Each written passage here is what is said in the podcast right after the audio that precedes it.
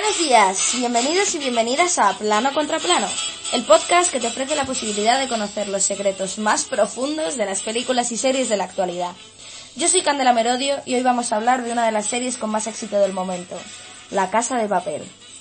Es una serie española estrenada en 2017, creada por Alex Pina y producida por A3 Media para su emisión en Antena 3 y posteriormente en Netflix, lo que ha contribuido a que su audiencia se extendiera hacia otros países, generalmente bajo el nombre de Money Heist. La Casa de Papel gira en torno a un robo en la Fábrica Nacional de Moneda y Timbre, organizado por un hombre misterioso, conocido como el Profesor. Para llevar a cabo dicho plan, recluta un equipo de ocho personas con diferentes habilidades. El objetivo es entrar en la fábrica e imprimir 2.400 millones de euros.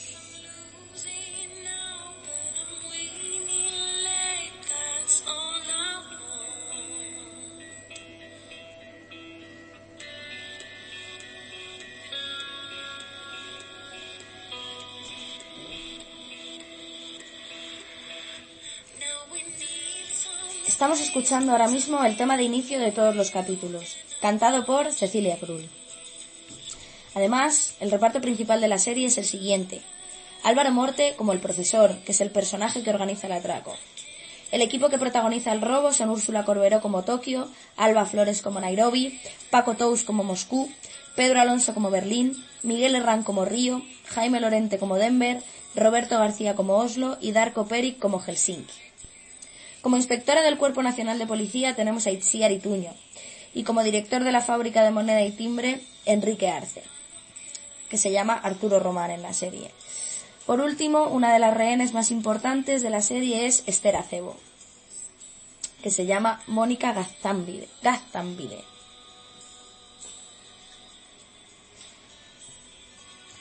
Hoy vamos a hablar con Pablo de Medina, exitoso director de cine que ha dirigido y escrito películas tan famosas como Días de Sueño, Imágenes en la Arena o El Jinete Azul. Además, este año tiene varias nominaciones a los Goya con esta última película. Cuéntanos, Pablo, tú que has trabajado con grandes actores y actrices de la industria, ¿cómo ves el reparto y los personajes de La Casa de Papel? Bueno, antes de nada, muchas gracias por invitarme.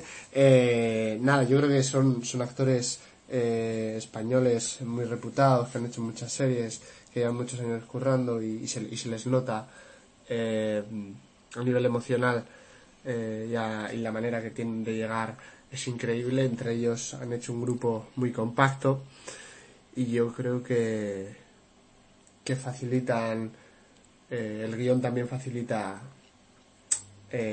sus actuaciones. ¿Destacas algún personaje en concreto? Sí, yo creo que Berlín, el personaje de Berlín es muy atractivo eh, debido a su narcisismo, los delirios de grandeza que tiene, el afán de poder. Además, en la tercera parte de la serie no queremos desvelar nada, pero, pero se profundiza un poco más. Pero ya en la primera y en la segunda parte se le da bastantes pinceladas que tienen. Por otro lado, también eh, aporta una visión del juego distinta al personaje del profesor eh, que es el típico pringado, lo todo, que todo lo controla eh, y esa que tiene además esa gracia el personaje de vacilón con las entrevistas mientras está en el atraco. Y por último, eh, remarcar a tanto a, a Tokio como a Nairobi, que son las chicas que aportan ese punto feminista y explosivo en la serie son Alba Flores y, y Úrsula Corberó. Bueno, pues hemos hablado de la construcción de los personajes y además has, mencionado, antes has mencionado el tema del guion y pues estas dos cosas tienen mucho que ver, ¿no? ¿Qué, qué nos puedes contar de, del guion? Sí, la verdad es que desde el planteamiento que tiene el guion directamente es un planteamiento muy bueno, eh, como robar la fábrica de moneda y timbre eh, bueno, no es robar, porque no roban, sino que imprimen el, dinero. Es un planteamiento muy interesante eh, con, personas. La verdad es que eh, A3 Media no ha hecho ningún gasto, no ha estimado en gastos para hacer la serie. ¿A qué te refieres con eso? bueno, ya sabemos que ahora tiene la producción Netflix y, y la verdad es que no se apuesta tanto eh, por una serie como tal eh, de, de tantas dimensiones como sería tres media. Y, y, es muy interesante porque los capítulos sí es verdad que en Netflix son más cortos y más concisos porque no hay anuncios y no tienen que mantener la atención y en la tres media el único inconveniente que tiene la serie aunque ya está muy bien construida es, eh, mantener la atención todo el rato durante la hora y pico que dura cada capítulo Claro, sí, bueno, es, es muy interesante esto de, de las diferencias entre las distintas temporadas debido al, al cambio de productora, ¿no? Antes era tres media, ahora es Netflix. Y te quería preguntar, ya a nivel más cinematográfico, si, si podemos apreciar algo de, estas diferencias, sobre todo en la fotografía de la serie, que creo que hay mucho que decir.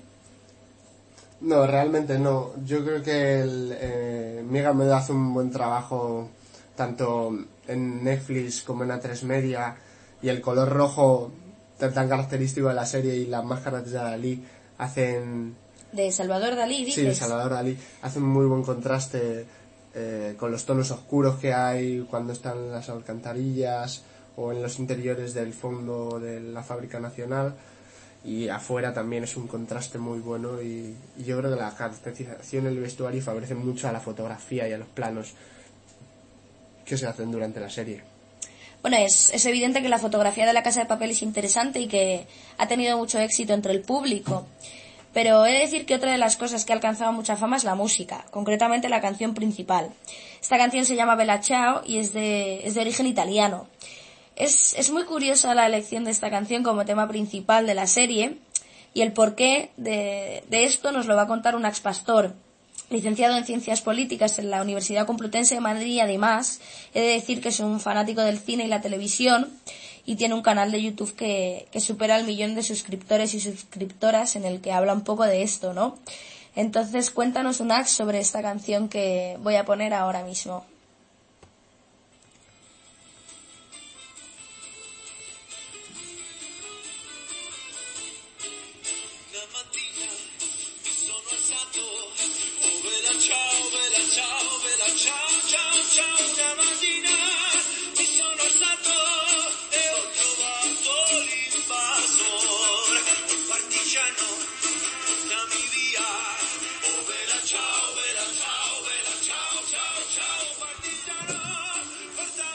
Bueno, eh, lo primero, muchas gracias por invitarme al podcast, es todo un honor.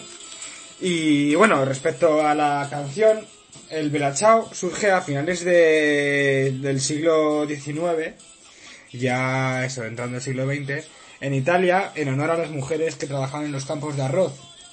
Pero es una canción que también luego se utilizó, eh, surgió como tal, eh, vamos, cogió fama en, durante la Segunda Guerra Mundial, eh, exactamente en los años, en el año 43, en la Italia como, como movimiento de los partisanos, un movimiento antifascista contra el régimen de Mussolini y el régimen nazi en general, de claro, está es en plena Segunda Guerra Mundial.